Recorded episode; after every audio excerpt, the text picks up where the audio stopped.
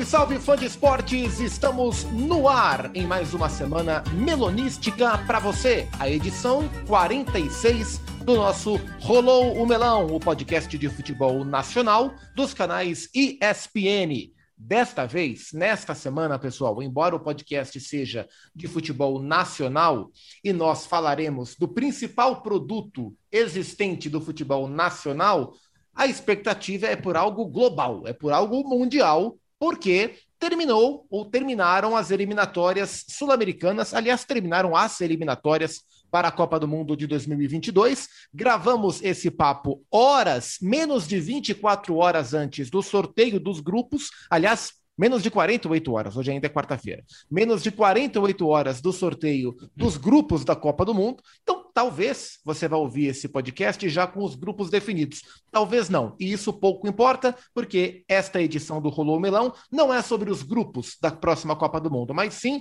sobre como a seleção brasileira encerra o seu período de eliminatórias com campanha recorde, com classificação antecipada, mas o que é que isso gera em termos de expectativa, em termos de opinião e em relação àquilo que o brasileiro mais gosta de fazer quando se trata de futebol, que é listas, convocação, quem está dentro, quem está fora, quem se aproximou, enfim, é nessa é nesse balaio que a gente vai tocar o melão desta semana, o 46 como sempre. Eu, Gustavo Zupac, estou com eles, que estão convocadíssimos. Sempre essas duas vagas, aliás, essas três vagas não estão abertas jamais para convocações e desconvocações. Eugênio Leal, mais uma vez convocado. Fala, Eugênio. Obrigado pela convocação, Zupac. Só às vezes tem desfalque, né? Onde nós faz forfé aqui, como diriam os antigos, mas é raro, é raro, é raro. Tamo juntos. Vamos lá, eu tô aqui com caneta e papel na mão, da melhor maneira possível. Vejam meu caderninho e tal. Tô vendo, tô vendo. Fazendo aqui, desenhando um radar. O radar do o Eugênio. E esse é um bom radar, radar, porque é um radar que não multa, né? Então você pode não, não. rápido, um não é um pardal, devagar, que não é um radar que vai chegar multa para a sua casa. Quem nunca foi multado na vida é o Mário Marra. Fala, Mário Marra, tudo bem aí, né? Fala, Gustavo Zupac, Eugênio Leal. É, já tive lá uns cartões amarelos, mas nada assim tão grave. E estou bastante animado, porque, inclusive, né, Zupac, temos convidados especiais hoje para o nosso bate-papo. Um assunto bem palpitante, eu diria. Bem, bem palpitante sim, e já sem mais delongas, porque temos, como disse o Marra, convidados e temos assuntos bem interessantes para falar sobre a seleção brasileira, eu vou chamar ele que já narrou muito jogo do Brasil aí na sua longa carreira e essa bela voz de Nivaldo Prieto para rolar o melão 46. Daí autorização, rola melão. Valeu, Prieto. Melão rolado, melão rolado. Seleção brasileira é o nosso papo. O Brasil fechou a sua participação nas eliminatórias com a vitória sobre a Bolívia, a fraquíssima Bolívia, lá em La Paz, por 4 a 0 terceiro 4 a 0 consecutivo da seleção brasileira, o time que vem encorpando nas últimas rodadas. Uh, mas antes de a gente entrar de fato no assunto, a gente vai inverter um pouco a ordem, porque o Mário Marra preparou, como sempre, o seu F5. Tem que atualizar quem chega e quem sai nas séries A e B, os técnicos, as contratações. Nesta semana ou da semana passada para cá, um F5 um pouco mais tímido. Também porque estamos nas fases finais dos campeonatos estaduais, né, Mário Marra? É, e você sabe que eu até pensei em fazer uma aposta aqui, que semana que vem acho que não teremos F5, mas não sei, né? Estaduais, é, costuma é, dar uma é, final. Essa é a, o tipo de aposta, as apostas arriscadas costumam ser as mais lucrativas. Eu diria que é. essa valeria um bom dinheiro, viu, Marimar? É, eu, eu tô, não sei, eu, eu ia apostar, mas já, já recuei. Mas o na semana passada, três, falamos aqui de três mudanças na Série B e nenhuma mudança na Série A. A mudança, uma na Série A, que já era pedra cantada há algum tempo, que agora está é, tá concretizada, né? Luiz Castro é o técnico do Botafogo. Já né, anunciado, apresentado, né, devidamente trajado, bem trajado, inclusive, porque a camisa é muito bonita, a camisa do Botafogo. E uma surpresa, não deixa de ser uma surpresa, a saída do Thiago Nunes no Ceará para a chegada, a volta de Dorival Júnior ao futebol, né, a Série A do Campeonato Brasileiro. Dorival, seja muito bem-vindo. Mandei uma mensagem para o Dorival ontem desejando felicidades. Ô, Mário, é, é, estou equivocado ou o último trabalho do Dorival foi no Atlético Paranaense, em que ele sucedeu exatamente o Thiago Nunes? É, não É, pode, acho que- é, pode acho ser o- que sim. O Dorival que pega o Atlético quando o Thiago vai para o Corinthians. É, É. Tanto que o Dorival é demitido durante a pandemia, né? Ele ficou fora um tempo, porque ele pegou Covid e foi demitido nessa sequência. E foi bem nesse período. Então, mais uma vez, o Dorival sucede o Thiago Nunes no trabalho. É, deve ser sim, Zupac. Até o final do podcast aqui a gente confirma, mas duas mudanças. Não sei se teremos mais na próxima semana. A gente está gravando aqui antes das partidas decisivas dos campeonatos estaduais, né? É isso. Boa sorte para o Dorival no Ceará, boa sorte para o Luiz Castro. E também da. Copa do Brasil, da, da Copa do Nordeste, do né? Nordeste também, é, sim, com a final entre Mas aí não deve e ter, né, gente? É o Voivoda de um lado e o Gilmar do Oposo do outro. O Gilmar acabou de chegar. e Acabou o de Voivoda- chegar. Ninguém é maluco de encostar no argentino lá no Fortaleza, e, acho que faz sentido, né? Porque os campeonatos estão afunilando, então os times que foram eliminados e que por um acaso entraram na suposta crise e que teoricamente teriam motivo para mandar os técnicos embora, já o fizeram, né? Então agora é reta final, quem chegou até aqui parte do princípio que é porque está bem, né? Então é, acho normal que ele Nem tenha... sempre, né, Zupac? É, assim, é, é tudo o que a gente acha normal, né? Mas vai saber. Uma né? nuvem que passa pode derrubar o técnico. Pode, pode sim, pode sim. É, é o futebol brasileiro, não tem jeito.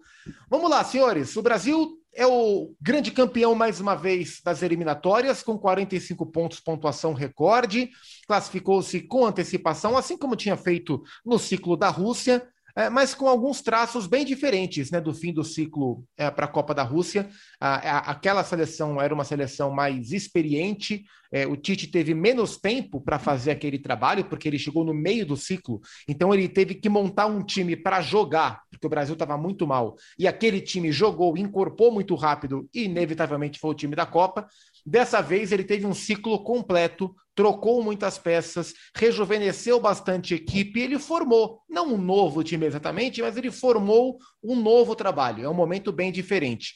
É, terminada a, a disputa de eliminatórias, Eugênio, ah, você gostou mais do ciclo para a Rússia ou você tem gostado mais desse ciclo para a Copa do Catar, que será em novembro? É, seleção é sempre especial, porque é um time que se reúne a cada mês ou a cada dois meses, às vezes fica três, quatro meses sem se reunir, e, e tem ali um pequeno espaço de tempo para treinar. E em, em contraposição a isso, em alguns momentos fica reunida durante um longo período, como foi na Copa América. né? Nesse, nesse intervalo, tivemos a Copa América de 2019, vencida pelo Brasil, sem o Neymar, e a Copa América que aconteceu aqui no Brasil em 2020, é, 2021, né? Dois- Seria em 2020, passou para 2021, é, que o Brasil perdeu na final para a Argentina. Nessa segunda Copa América, que o Brasil perdeu na final para a Argentina, e eu senti assim, e, assim, a Copa América, o que é importante para medir justamente esse momento em que a seleção está reunida por mais tempo. É diferente de você ficar uma semana, juntou, jogou duas partidas e saiu. É, a continuidade do trabalho, isso fala de ambiente, isso fala de soluções internas, de é, administração de grupo, de, de, de alternâncias táticas, de variações. Nessa Copa América de 2021, achei que o time foi mal. Achei que o time eh, se perdeu ao longo da competição e chegou um pouco despedaçado à decisão. Para os tiros curtos, dois jogos a cada mês, foi muito bem.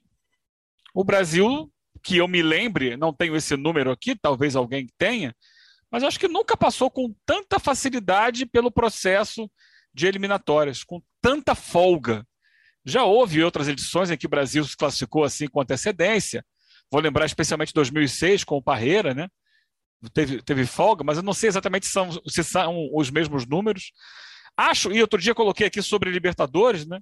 Que se reflete o que acontece em Libertadores nas seleções, que a distância para as seleções, teoricamente, né? Para as demais seleções da América do Sul tem aumentado, com exceção da Argentina. É, o, o, o degrau, né? Ele está cada vez maior para que eles subam e tentem se aproximar do Brasil, cada país com a sua questão interna. É, então, acho que assim, é um trabalho que, que tem base, que tem estrutura, que tem início e meio, o fim é na Copa, né? o fim é na Copa, que é a hora que a gente vê de verdade o que acontece.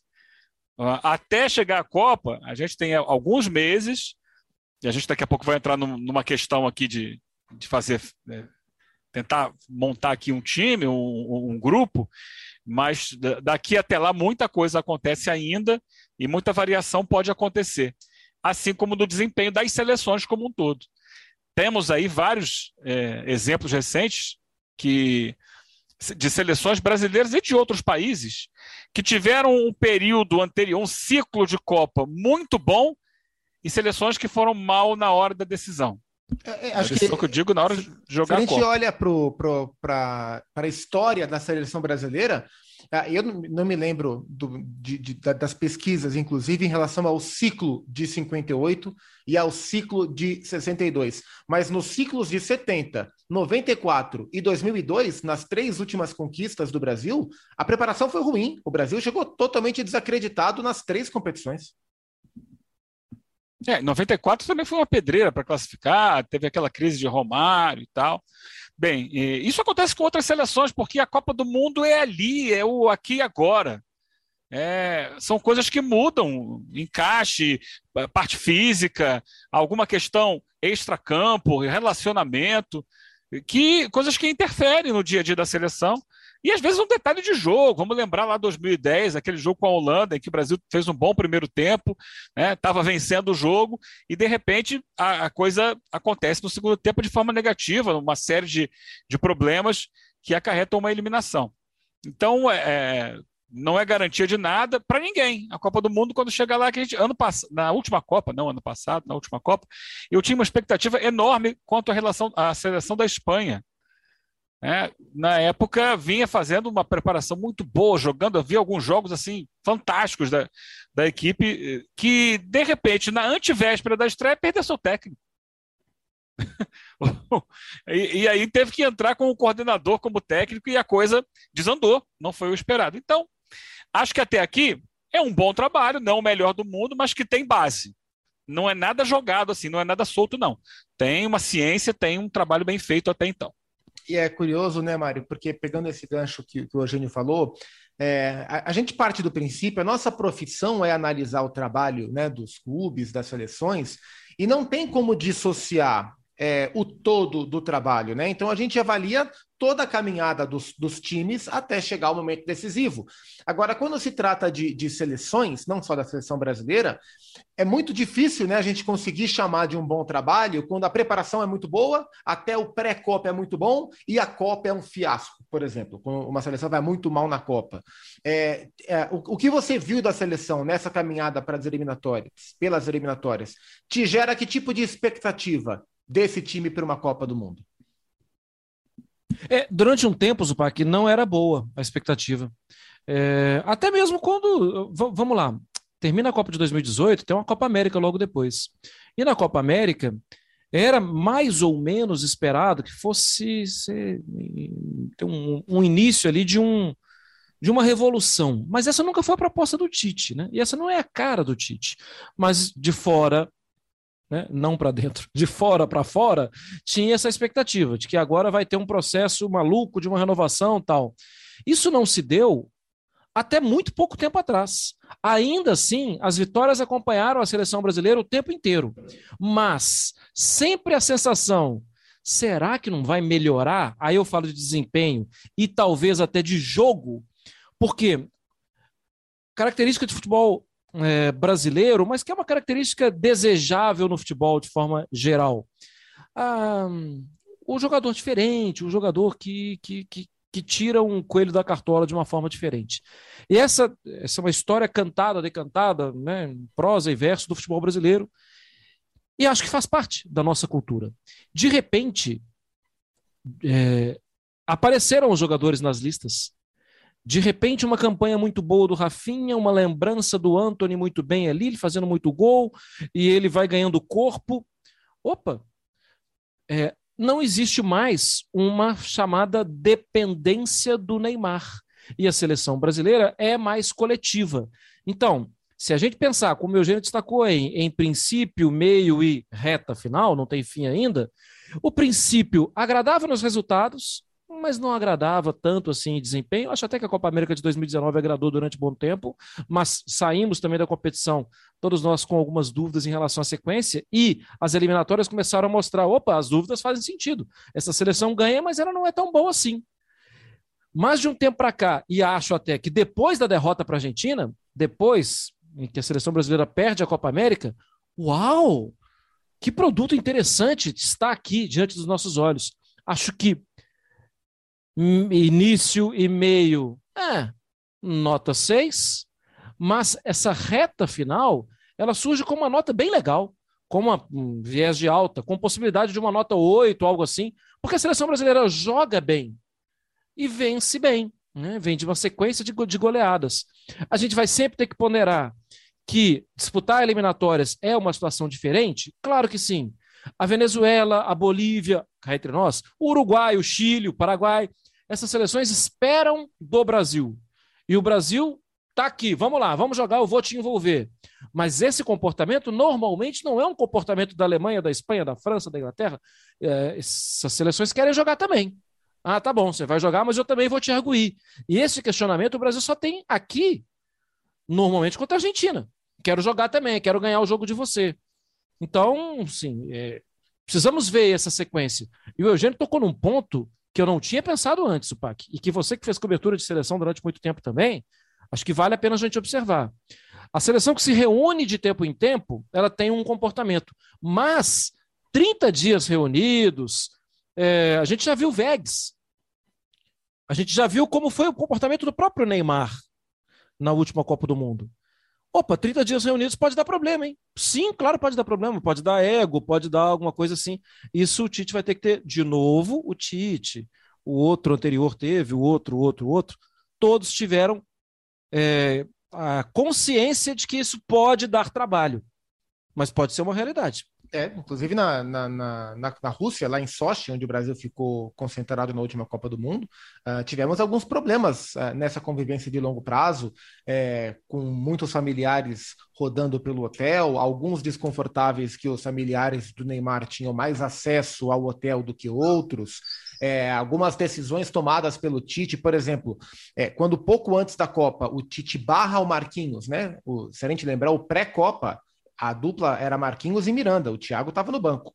E pouco antes da Copa ele troca, tira o Marquinhos, bota o Thiago e o Miranda.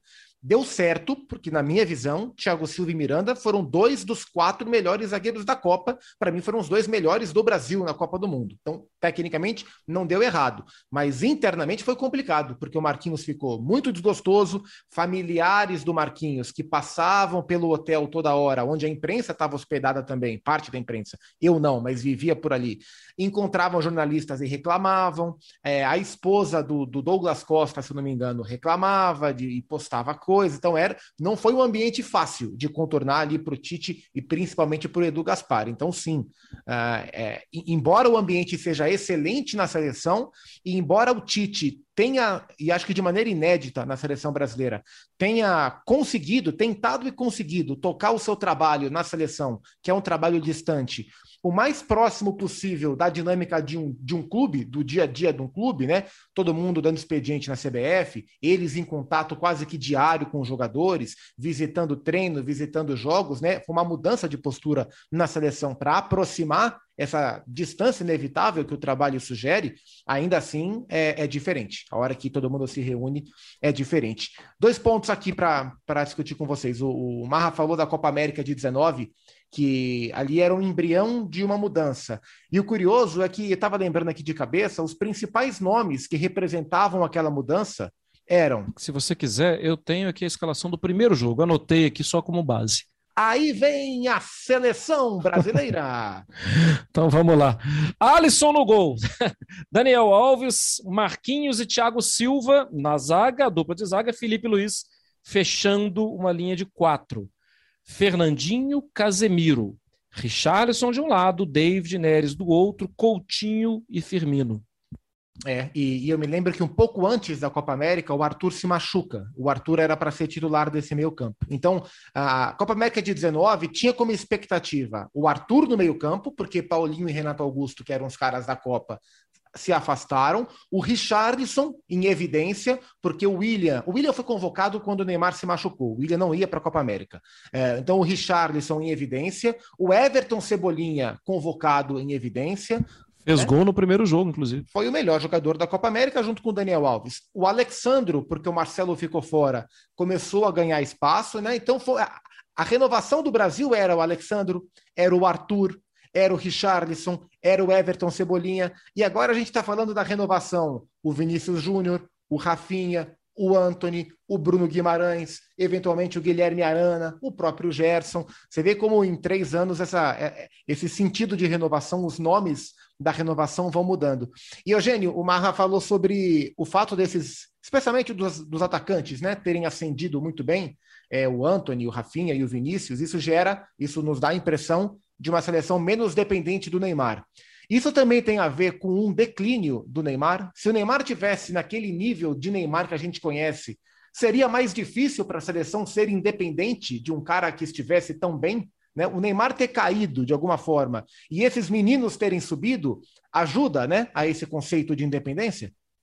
Acho que sim. Em boa medida, sim. Lembrar que quando o Tite chegou à seleção, o trabalho dele nas eliminatórias antes para a Copa de 2018 foi um trabalho que não tinha Neymar dependência. Não tinha. Neymar funcionava bem dentro do coletivo. E aí alguma chavinha mudou na Copa do Mundo. Na Copa do Mundo passou a ser o time do Neymar. Eu não sei em que ponto foi que isso aconteceu, por que isso aconteceu, mas na Copa de acho, 18, acho que tem o Brasil era dar a bola para o Neymar. Que é da física do Renato Augusto, que é da técnica do Paulinho, mudança de clube do Coutinho. Acho que é, mas... os outros caíram e aí se esperou de quem pudesse resolver, né? É, mas o Neymar também, naquele momento, não vinha bem. Ele voltava daquela lesão no, no quinto metatarso, não é isso? Ele, ele não estava bem ainda. Ele era dúvida até se começaria o primeiro jogo e tal. E o jogo foi. Eu me lembro muito das imagens no jogo com a Bélgica, aquelas imagens do Tite, mandando dar bola para o Neymar o tempo inteiro. Na hora do sufoco, dá a bola para o Neymar, dá a bola para o Neymar. E não funcionou. Basicamente não funcionou porque ficou um time muito previsível. Por mais talentoso que o Neymar seja, o adversário sabe que todas as bolas vão nele.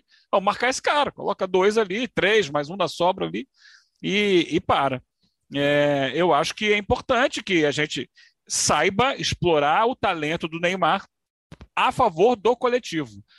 É, e, e, importante que o Neymar entenda isso, que muitas vezes o, o talento dele pode funcionar muito para o time, potencializando que outros sejam protagonistas.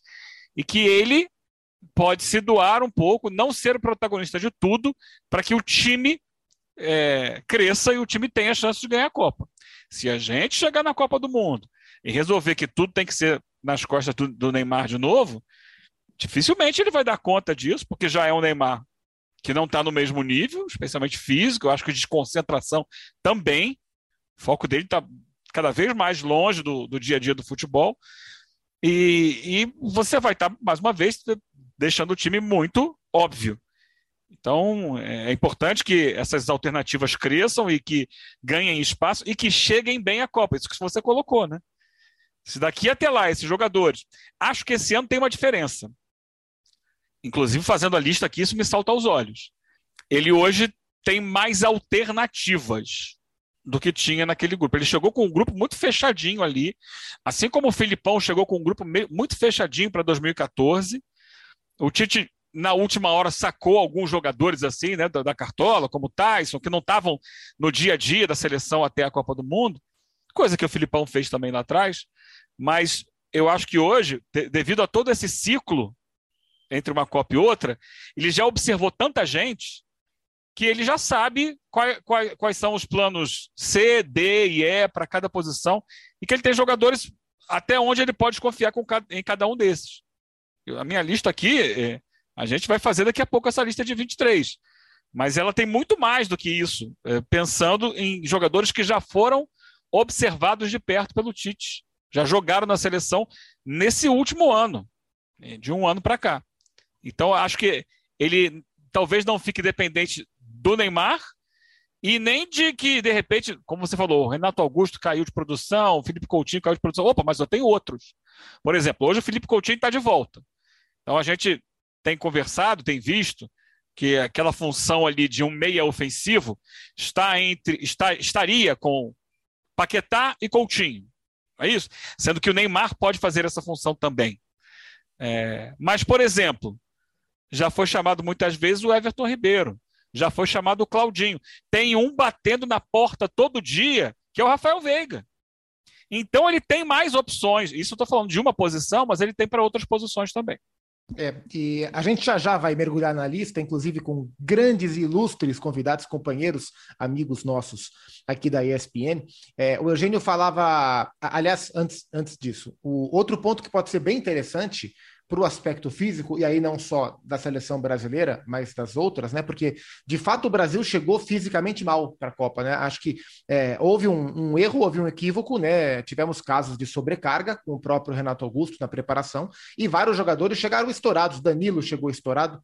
O, o Danilo teve uma lesão, eu me lembro bem desse dia, foi na véspera do jogo do Brasil contra a Costa Rica. O Danilo joga a estreia contra a Suíça em São Petersburgo, na véspera do jogo contra a Costa Rica, do treino de véspera, ele tem um, ele vai chutar a bola no fim do treino, no último chute do treino, e ele tem uma lesão muscular aqui embaixo do bumbum, no músculo, último músculo atrás da perna, uma lesão muito rara que tira o Danilo da Copa, assim, uma coisa, e eu me lembro, e eu disse que eu me lembro bem, porque o nosso trabalho, eu, trabalhava à época na, na Rádio Globo e no, no Esporte Interativo, estava na cobertura pela Rádio Globo. Já tinha feito todo o meu trabalho, as entradas ao vivo, os boletins, tudo feito bonitinho, guardei minhas coisas, saí para comer uhum. sozinho, eu sozinho, sentei num bar para comer o um negócio, tomar uma cerveja e voltar para o meu hotel. O dia seguinte era dia de jogo. Isso era uma hora da manhã. Uma da manhã, no horário russo, chega uma mensagem da assessoria de imprensa da CBF no grupo dos, dos setoristas da cobertura, avisando: lateral direito Danilo sofreu uma lesão, papapá, papapá. uma da manhã. Aí, pô, engole a cerveja, toma umas garrafinhas de água, volta a ligar para a rádio, entra ao vivo, faz o boletim. Isso não me esqueço desse dia jamais.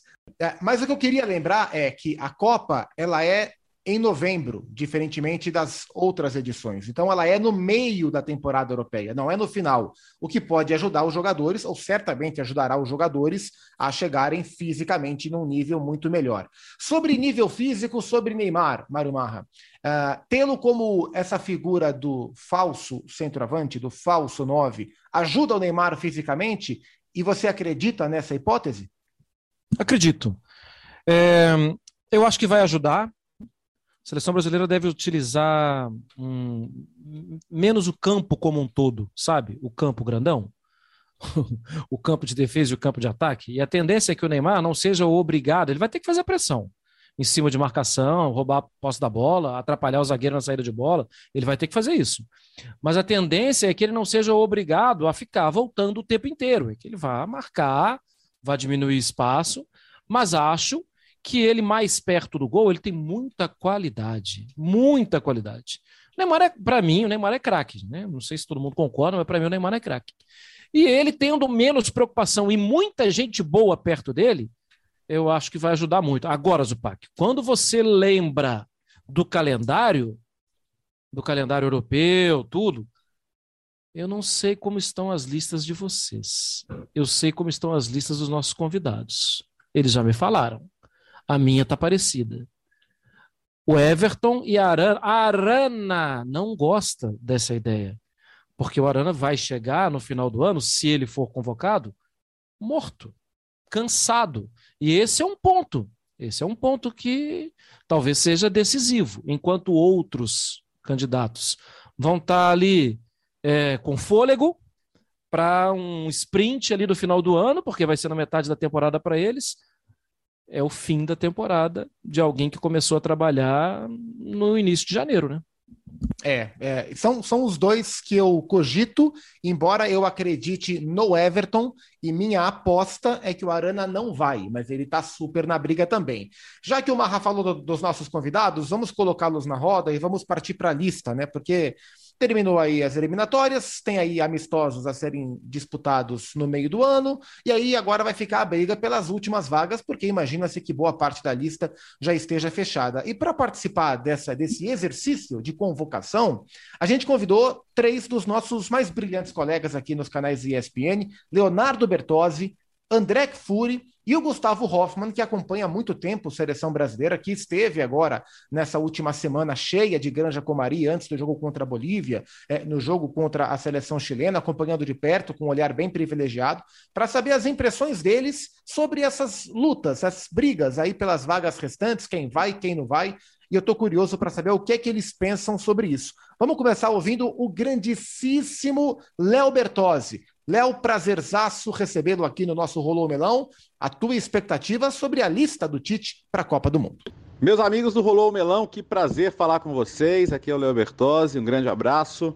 É, fui convocado a dar a minha lista dos 23 para a Copa do Mundo, então vamos lá. É, acho que não tem muito mistério no gol, né? É, não vai sair de Alisson, Ederson e o Everton. São três indiscutíveis aí de primeira prateleira e começam a lista.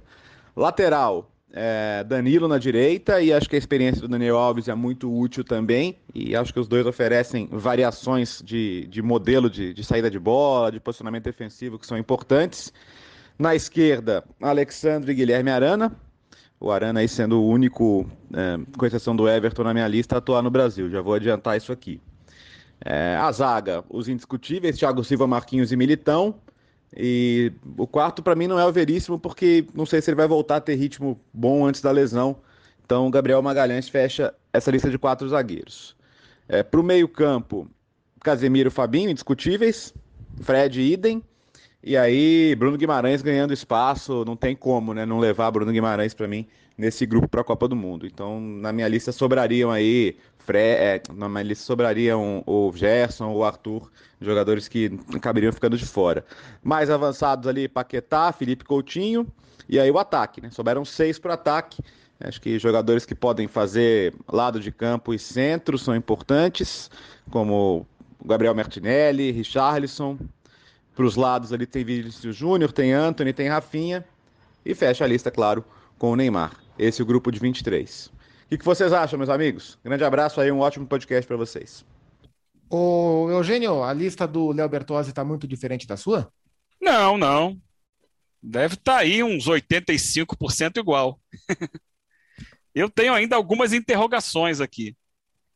Algumas. Já é para dar a minha? É, não, só lembrando que a gente trabalha sempre com 23 convocados, é, mas os treinadores das seleções vão votar a pedido da FIFA, depois do pedido que eles mesmos, que as confederações fizeram, uh, para que a lista seja aberta para 26 nomes, o que tornaria o trabalho do Tite muito mais tranquilo, né? Boa parte das dúvidas, pelo menos três dúvidas, seriam eliminadas. Mas por enquanto, a tendência é que sejam 26. Por enquanto, são 23. E o Brasil quer ouvir os 23 do professor Leal.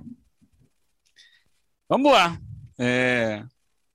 Alisson, Ederson e o Everton, acho que não há muita discussão, mas eu vou abrir aqui sempre para lembrar, como eu falei agora há pouco, dos jogadores que estão ali no radar, o famoso radar. Porque daqui até a Copa, coisas podem mudar, é isso? Então, goleiros no radar, Everson, Santos e outro que passou pela seleção, não acredito que vá à Copa, mas que foi convocado recentemente, o Gabriel Grando, o Gabriel Chapecó, lá do Grêmio. É um nome que foi chamado recentemente. Mas os goleiros são Alisson, Ederson e o Everton. Laterais direitos, Danilo e Dani Alves. Ou Dani Alves e Danilo, acho que vai depender muito do jogo, das circunstâncias de cada jogo. Tem o Emerson Royal correndo por fora ali, quem sabe daqui até lá as coisas mudam, né? O vento vira e ele ganha uma chance. Né? Ninguém está tá livre de lesão, ninguém está livre de queda de rendimento e etc. Na zaga, todo mundo sabe, Marquinhos Militão e Thiago Silva são nomes praticamente certos. E aí fica essa questão do, do Lucas Veríssimo, que tinha mais ou menos ganho a vaga, mas perdeu espaço, então quem tem sido chamado é o Gabriel Magalhães. Eu acho que essa quarta posição da, da, da zaga está muito em aberto. Então, hoje seria do Gabriel, em função da ausência do Lucas Veríssimo, a gente não sabe como é que ele vai voltar. Então, se eu tiver que colocar um, eu boto o Gabriel Magalhães. Mas lembrar que o Tite tem chamado recentemente o Felipe eh, várias vezes para a posição, já chamou o Léo Ortiz do Bragantino, já chamou o Diego Carlos e por aí vai. Lateral esquerda, para mim, é o maior problema. Eu não tenho certeza de nome algum da lateral esquerda, mas eu vou escolher os meus. Tá? Os meus são Alex Teles e Guilherme Arana, dentro do que eu vejo de futebol do time do Tite. Mas a gente sabe que Alexandre é um nome muito forte, pode estar na lista, e ainda tem o Renan Lodge correndo por fora. Meio campo, os meus são Casimiro e Fabinho para a primeira posição de meio campo, mas que correm por fora Danilo, do Palmeiras, Douglas Luiz, do Aston Villa, que já foi chamado, chegou a jogar bem na seleção brasileira. São as alternativas que me, me vêm à mente agora. Para a segunda posição de meio campo, os nomes meus hoje são Fred e Bruno Guimarães. Mas já jogaram na seleção, no passado não muito distante, Gerson, Edenilson, Alan, que hoje está lá no, no Everton, e Arthur, que né, esteve nessa última convocação. Então são nomes na, dentro do radar do Tite. Para meia, já falamos aqui, né? Paquetá e Coutinho são os meus nomes hoje, sendo que o Neymar pode fazer essa posição também. Né? Lá na frente, ele pode puxar o Neymar para ser um jogador de complemento do meio-campo e abrir mais uma vaga na ponta esquerda, na, na, extrema esquerda. Mas também correm por fora ali, como eu citei, Everton Ribeiro, Claudinho e até Rafael Veiga para essa posição de meia atacante, meia por trás ali do centroavante. Na direita, Rafinha e Anthony são os meus indicados para o Oscar da Copa do Mundo, sem tapa, tá? E o Rodrigo corre por fora. Rodrigo que esteve nessa última convocação, o Rafinha não esteve.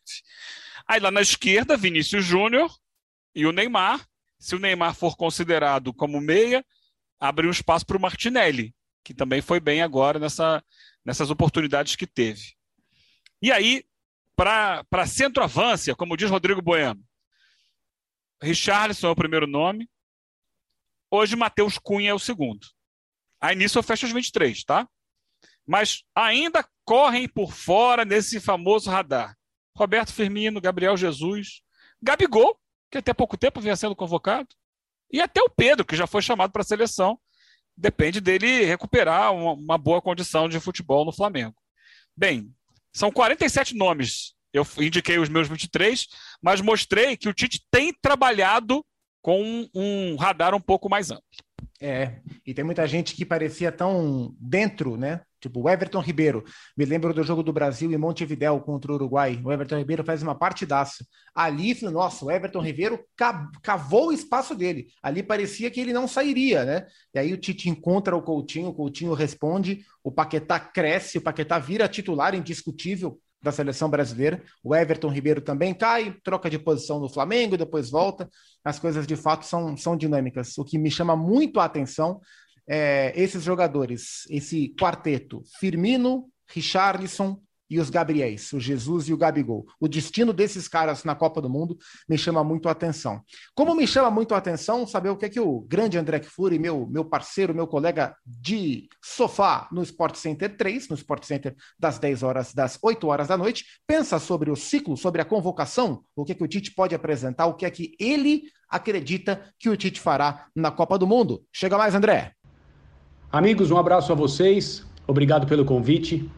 Eu acho que nós estamos todos de acordo que neste momento existem 17 jogadores com participação assegurada na Copa do Mundo. Claro, se nada acontecer, né?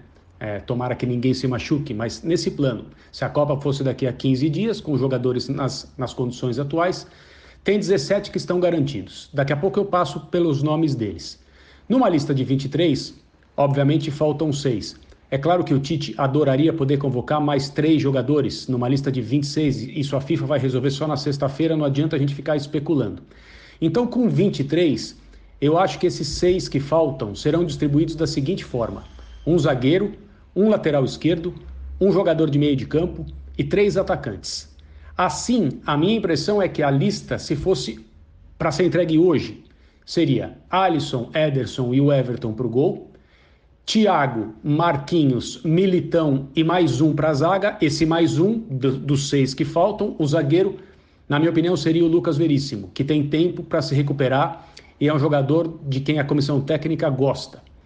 Na lateral, Danilo, Daniel Alves, Alexandro e mais um dos seis que faltam. Esse mais um, para mim, hoje seria o Guilherme Arana.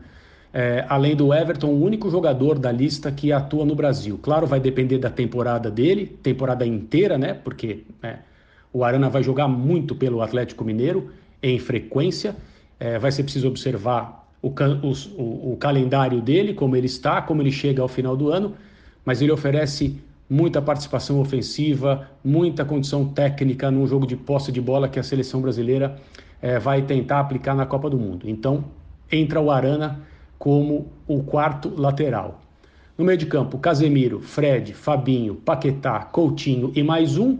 Eu acho que é quase unanimidade que esse mais um é o Bruno Guimarães, que tem números extraordinários, desempenho, personalidade na seleção, nas oportunidades que recebeu. Acho que ele está praticamente assegurado. E aí nós chegamos ao ataque, que é onde estão as grandes dúvidas e, e as grandes preocupações, as grandes angústias do Tite. Por quê? A minha impressão é que Ney, Rafinha, Neymar, Rafinha e Vinícius Júnior têm seus lugares garantidos. E os outros três seriam, creio, Anthony, Matheus Cunha e Gabriel Jesus. Explicando. Matheus Cunha encantou a, a, comissão técnica da seleção brasileira no período que passaram juntos e com a participação dele no jogo fora de casa na Argentina, um empate em 1 a 1. Ele preenche a posição de centroavante com as características que o Tite estava procurando. É claro, ele também se machucou e vai ser necessário observá-lo, mas acho que ele tem muita força com a comissão técnica. A questão passaria a ser Gabriel Jesus ou Richarlison, e aí o coração do Tite se divide, obviamente. Os dois fazem dois papéis, jogam tanto pelo lado quanto mais centralizados, mas o Gabriel Jesus, como todo mundo sabe, oferece o trabalho defensivo competente pelo lado do campo, é, do qual o Tite gosta tanto.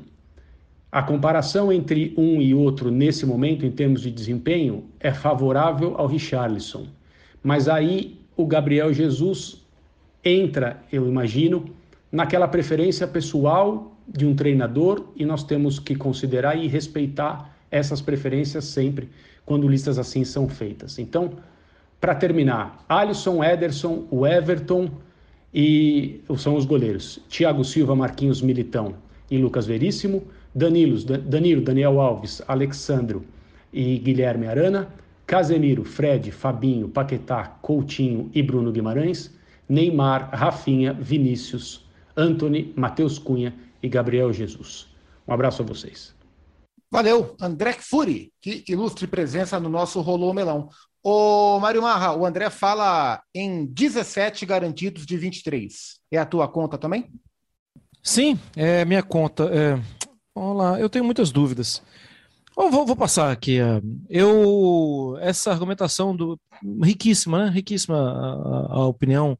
Ouvir de outras pessoas é, é, faz muito bem para gente. Eu tinha colocado na minha lista o Guilherme Arana, mas eu temo que ele entre entre os três, talvez. Os outros três. Por quê? Ele oferece muita ofensividade, mas ele vai ter calendário de janeiro a dezembro. E acho que para uma competição curta, talvez o Tite faça a opção pelo Renan Lodge que tem mais ou menos as mesmas características, abre muito campo. Acho que o Arana finaliza mais, bate mais. O Arana tem mais gol. É, e, e, gol, cá para nós, é uma coisa bastante decisiva e importante. É, é a mais importante do futebol. Mas é, eu acho que essa questão física pode pesar contra o Arana. Vamos lá. Alisson, Ederson, Everton, Danilo, Daniel Alves, Alexandro, já expliquei o porquê, Renan Lodge, Casemiro, Fabinho, Fred, Bruno Guimarães, Paquetá, Coutinho. Neymar, Vinícius Júnior, Rafinha, Anthony, Richarlison. Dúvida. Então, essa é minha dúvida. Eu acho que ela acaba não sendo uma dúvida se for liberada aquelas, aquelas outras vagas. Eu acho que essa vaga ela é hoje do Rodrigo. Acho. Mas a bola que jogou o Gabriel Martinelli vai fazer, vai permitir que eles. Ele vai ser observado em todos os jogos. Ele tem jogado com muita frequência, ele tem jogado bem com muita frequência. Se o Arsenal pega uma das vagas de Liga dos Campeões, e se ele começa a jogar a próxima temporada, Liga dos Campeões, jogar bem, acho que o Martinelli pega a vaga. É, é, eu vou falar, eu, eu, vou dar o meu parecer sobre a minha lista e vou deixar por último o Gustavo Hoffmann por uma questão de, de, conhecimento, de informação, de estar lá dentro mesmo, como ele vem fazendo já há dois ciclos de Copa do Mundo aqui na ESPN. É, a, a, minha lista ela é inevitavelmente muito próxima da, das listas dos amigos todos. A minha dúvida na lateral esquerda é entre Arana e Lodi. O Alex Telles, eu acho que também está na briga, mas um pouco atrás. E eu vejo o Alexandro muito dentro da Copa por uma questão de estilo. Eu acho que o Alexandro dos laterais todos é o que é o que sustenta mais marcação. E, e eu acho que o Tite quer estilos diferentes. Uh, Lodi e Arana são mais parecidos, por isso eu acho muito inviável que Lodi e Arana estejam juntos na Copa, porque seriam dois jogadores praticamente iguais em termos de função, oferece, ofereceria menos ao Tite. Então vejo muito essa disputa entre os dois laterais atleticanos, um do Galão, outro do Atlete, o Arana e o Lodi.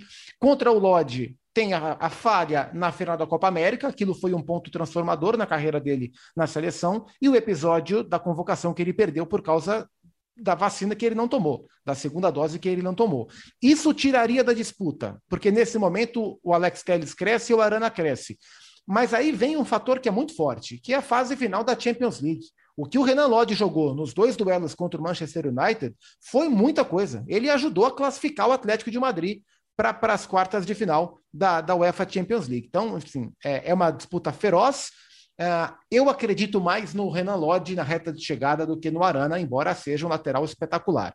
Uh, a vaga do último zagueiro, eu acredito que em condições vai o Veríssimo, sem condições vai o Gabriel Magalhães. É, a vaga do reserva do Fred é entre Bruno Guimarães e Gerson. É, diga, Mário Marra, você me cornetou, pode falar. Não, não cornetei. Eu esqueci de passar os meus zagueiros. Ah, então passa seus zagueiros. Pode passar seus zagueiros. Não, é Militão, Thiago Silva. eu não conectei. Marquinhos e Gabriel Magalhães. Você eu esqueci, comentarista tão aqui do lado.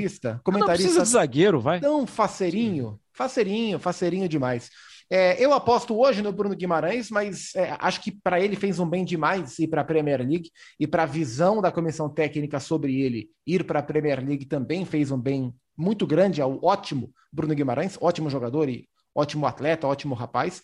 Mas acho que ainda tem briga. Acho que a seleção, o Tite vai olhar para o Arthur enquanto ele puder, porque ele gosta do Arthur, e tem o próprio Gerson, mas na minha opinião, vai o Bruno Guimarães, e no ataque está a grande dúvida, né? Então eu levaria. Eu entendo que, que, que estarão na Copa, e eu também levaria Neymar, Vinícius Júnior, Rafinha, Anthony Matheus Cunha é um jogador que a comissão técnica adora. Dentro de todos esses atacantes convocados, tirando Pedro, o que eles entendem, o que eles enxergam com maior potencial de servir como referência é o Matheus Cunha, embora ele não seja exatamente uma referência. Então, recuperando da lesão, tendo condições, eu vejo o Matheus Cunha na Copa. E aí sobraria uma vaga para Firmino, Richarlison, Martinelli, Rodrigo e Gabriel Jesus e Gabigol. Eu levaria o Gabriel Jesus. Eu daria uma chance a mais para o Gabriel Jesus. Então, na minha lista, Alisson, Ederson e o Everton, Danilo, Dani, Alexandro e Lodi, Thiago Silva, Marquinhos, é, Militão e Veríssimo, Casemiro, Fred, Fabinho, Bruno Guimarães, Coutinho e Paquetá, Neymar, Vinícius Júnior, Rafinha, Anthony, Matheus Cunha e Gabriel Jesus. Tenho certeza que vocês me entenderam perfeitamente e agora chegou a hora de saber o que pensa ele, que está sempre em contato com a comissão técnica, que está sempre dentro da Granja Comari, o Gustavo Hoffman, para saber o que é que o nosso setorista de seleção brasileira imagina para os 23 convocados para a Copa. Xará, o espaço é todo seu, é uma honra tê-lo no nosso Rolou o Melão. Salve, companheiros. Grande abraço para todo mundo. Bom, vamos lá. É, por toda a apuração que eu que eu fiz esses últimos dias, por todos os contatos que eu tenho feito nesses últimos meses.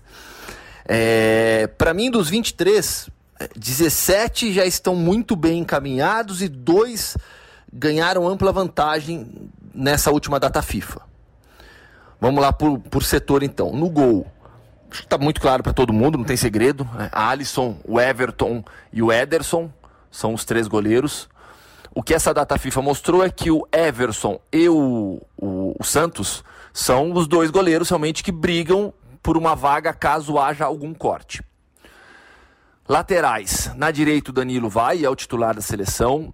e o Daniel Alves é, é, também vai. Né? Havia uma disputa entre ele e o Emerson Royal, mas os últimos meses deixaram claro já, até pela situação no clube dos dois, que é o Daniel. Na esquerda, o Alexandro tem, tem para mim, tem vaga. Até pela forma como a comissão técnica trabalha, como gosta dele, a força defensiva que o Alexandro dá a possibilidade de, de, de mais de uma, de uma, função, né, trabalhando como construtor ou dando um pouco mais de amplitude. O Alexandre, para mim, está dentro. É, daí são três laterais para uma vaga. Renan Lodge, que voltou a jogar muito bem pelo Atlético de Madrid, desde que o Reinildo virou um terceiro zagueiro pela esquerda. E o Renan ganhou a posição de novo. O Guilherme Arana, que aproveitou muito bem a oportunidade contra o Chile. E o Alex Telles, que em todos os últimos jogos que atuou pela seleção foi bem. Então essa é uma disputa que vai até o final. Na zaga, três estão garantidos: Thiago Silva, Marquinhos e Militão. O Lucas Veríssimo era o favorito. A lesão fez com que ele perdesse a liderança nessa corrida. Surgiu o Gabriel Magalhães e o Felipe corre por fora. A comissão vai esperar ainda a recuperação do Lucas para ver a situação dele no segundo semestre. Meio de campo, das seis vagas, cinco estão bem definidas. Casemiro, Fabinho, Fred, Lucas Paquetá, Felipe Coutinho. Bruno Guimarães e Gerson disputam a vaga direta com o Arthur correndo por fora. Os dois últimos jogos deram uma boa vantagem para o Bruno Guimarães, mas o Gerson está jogando bem pelo Olympique de Marselha também. Mas o Bruno é, é, é larga em vantagem agora nesse, nesses últimos meses aí, pouco mais de sete meses para a Copa. No ataque, das seis vagas, Rafinha, Neymar e Vinícius Júnior estão dentro. Três vagas. Anthony, é, é, assim como o Bruno Guimarães, essa última data FIFA fez com que ele ficasse com boa vantagem. Depois, a gente tem Richarlison, Gabriel Jesus, Matheus Cunha e Roberto Firmino para duas vagas. Hoje, eu, essa disputa está aberta. Tá? Então agora é palpite, não é informação. Hoje, eu acho que a comissão técnica levaria Richarlison e Gabriel Jesus. São dois jogadores que, te, que, que, que jogam nas três funções do ataque, centralizados ou em qualquer uma das pontas. Eu acho que isso conta bastante. No entanto, é, internamente a comissão técnica trabalha com a real possibilidade de 26 convocados. Né? É algo que vai ser decidido pelos treinadores no Congresso da FIFA e depois tem que ser chancelado pela entidade. E a tendência é, ao menos nisso acredita a comissão técnica, que serão aprovados 26 nomes. Se isso acontecer, aí a vida fica bem mais tranquila, serão três jogadores de linha. Tá? Essa aí é uma informação que eu trago. E eu publiquei já no, nas plataformas da ESPN. A comissão técnica da seleção brasileira não vai levar um quarto goleiro. Se, se forem 26, serão três jogadores de linha. Valeu, pessoal. Abração. Valeu, Xará. Muito obrigado, Gustavo Hoffman, com informação e com opinião. É o serviço completo. Não foge muito, né, Marra? Tá tudo muito parecido. É um pouco aqui, um pouco ali, né? Sim, é um pouco aqui, um pouco ali. É muito parecido. São poucas as dúvidas. Porém, falávamos sobre isso no Sport Center, né, Eugênio? Tem janela de transferências no meio do ano, Zupac. E isso pode fazer com que, por exemplo, hoje, quando a gente lê aquela parte ali de boatos, fofocas, de possíveis transferências, o nome do Neymar aparece. E eu acho que o Neymar, para qualquer time que ele for, ele vai continuar jogando. O nome do Anthony aparece. Não, o Anthony, eu, vamos ver. Pode ser que ele vá para um clube que ele vai ter que disputar espaço. E ele pode ficar um semestre sem jogar. Isso complica. O nome do Rafinha aparece. Pode ser que ele fique um semestre sem jogar. Isso complica. Paquetá aparece e Richarlison aparece. E Richarlison tem uma disputa se o Everton cair para a segunda divisão. Hoje está muito perto disso. Está fora né, da zona de rebaixamento. Mas tem muito tempo ainda, Zupac. E essa janela de transferências ela pode ser um empecilho na vida de alguns jogadores. E isso pode fazer o Tite repensar também. Isso beneficia quem? nós, porque nos possibilita uma nova pauta sobre novos convocados mais perto da lista final da Copa do Mundo. Quanto mais pautas nós tivermos, melhor para o Rolou Melão, para toda a nossa equipe de produção e para você, melonista, que sempre nos prestigia. Hoje E uma comparação bastante. com essa, Zupac. Ah, é, Podemos lógico. guardar essa agora e lá perto da Copa comparar. Não, inclusive, vale a gente mandar para os nossos conhecidos da comissão técnica essa edição do podcast para dar boas ideias a eles. Quem sabe, através do Rolou o Melão, eles não são influenciados pela lista que veremos no Catar em novembro. Foi muito. Olha, eu sinceramente acho que o ciclo de 18 para 22 foi o ciclo mais rápido, seguramente porque nos roubaram quase dois anos com a pandemia, a vida ficou muito tempo congelada, passou o tempo rápido demais. Como passou rápido demais o tempo de hoje, mas falamos bastante e acho que entregamos um belíssimo conteúdo sobre seleção brasileira. Mário Marra, boa semana, hein? Foi um prazer. Obrigado a todos pela participação, pelos companheiros. Ouçam também né, o podcast do Futebol no Mundo. Tem a ele, o Bertozzi, tem também o Gustavo Hoffman, que estiveram com a gente. E quero agradecer as melonistas e os melonistas que têm nos ouvido com frequência, Zupac. Valeu, Marrão. Um abração. Eugênio, até a próxima. Quem sabe um dia nós teremos o Rolô Melão em loco em uma Copa do Mundo, não sei se no Catar, na Copa do uhum. Mundo da CONCACAF, na Copa do Mundo 2030 na América do Sul. O Melão um dia chegará à Copa do Mundo, viu, Eugênio? Tá certo. O melão é gigante. Valeu, Zupac. Obrigado. Agradecendo, assim como o Marra, aos companheiros que participaram. E o Futebol no Mundo é sempre uma aula. Indicamos demais. Até tão, a próxima. Tão bom que tem duas edições semanais para você em todas as plataformas de podcast, os conteúdos de áudio da Disney, dos canais ESPN. Fã de Esportes mais uma vez, brigadão, valeu de coração pela audiência. Semana que vem estaremos juntos no Melão 47. Espalhe para os amiguinhos, jogue nos grupos de WhatsApp, faça o seu papel de melonista e divulgue o nosso trabalho. Boa semana e até a próxima.